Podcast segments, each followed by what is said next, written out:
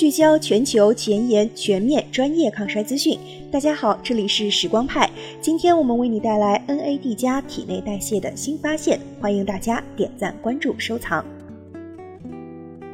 氧化还原反应的重要辅酶，生物体内众多生化代谢途径的参与者，NAD 加有多重要就有多风光。其前体 NMN 甚至被推上了抗衰界不老药的宝座。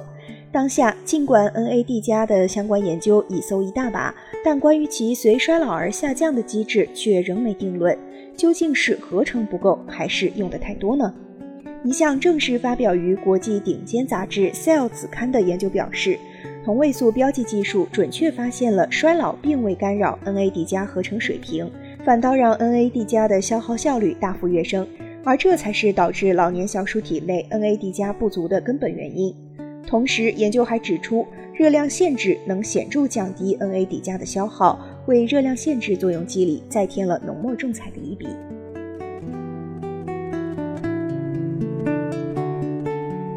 一温故知新，NAD 加的代谢回顾。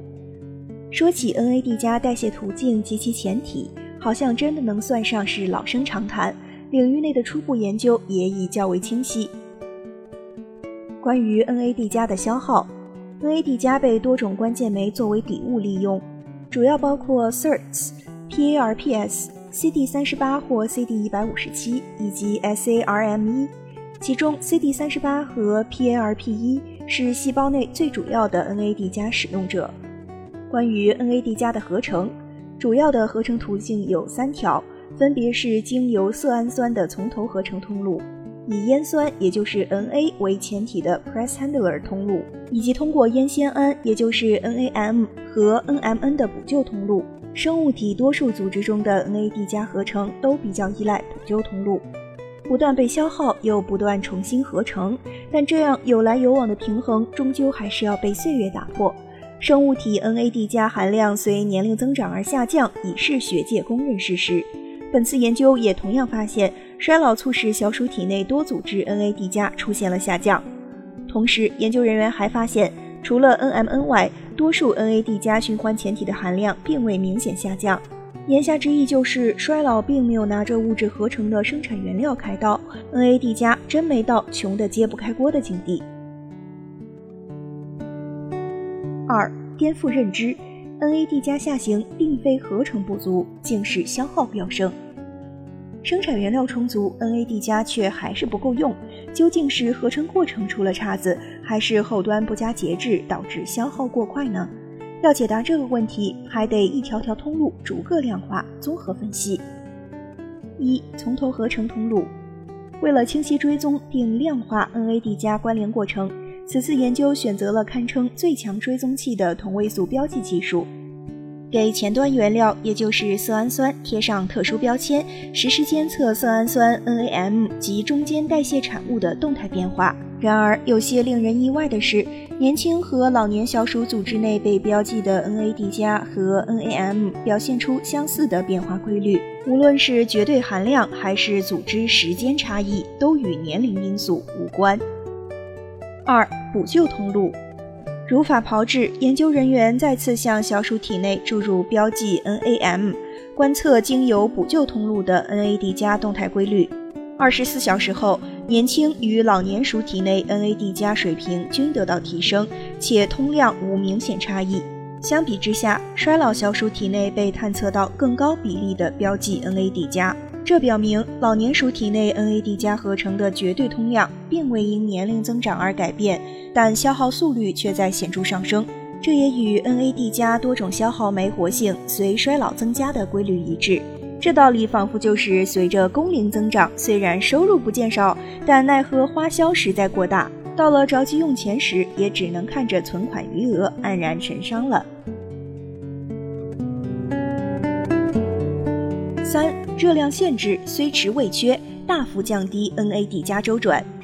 万万没想到，相比于开源，原来节流才是 NAD 加的稳态真谛。不过，想要降低 NAD 加消耗，我们还能依靠谁呢？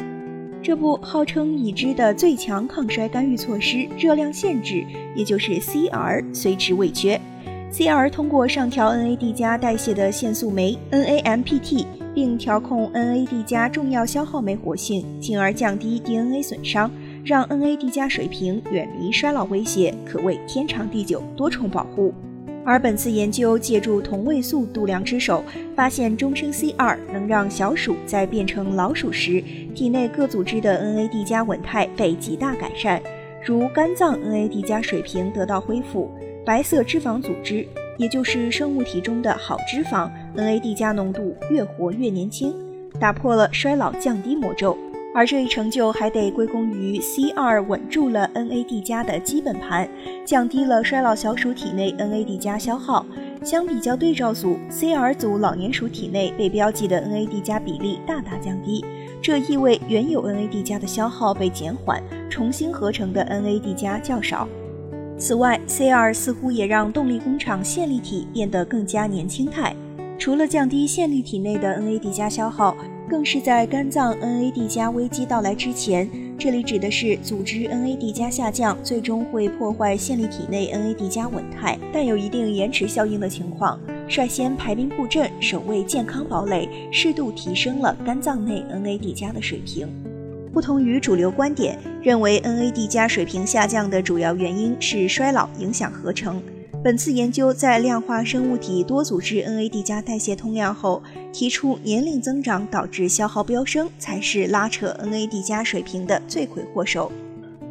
而此次研究通过利用同位素技术，全面展现了多组织 NAD 加代谢足迹，并且直接测量了与年龄相关的变化，更是将 NAD 加的机制研究往前推进了一大步。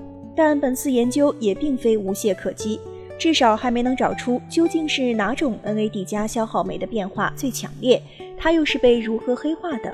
想彻底解答这些疑问，或许还需要些时日。不过，在后浪到来之前，闪闪发光的同位素信号也告诉我们，衰老的确让机体利用 NAD 加前体的能力下降。因此，及时补充利用效率较好的前体物质，对稳定 NAD 加合成水平大有意义。但想要从根本上去遏制 NAD 加因年龄增长的变化，可能还是得再想想办法堵住口袋底部的破洞。过得好一些，老得慢一些。关注时光派，了解更多 NAD 加硬核知识。我们下期再会。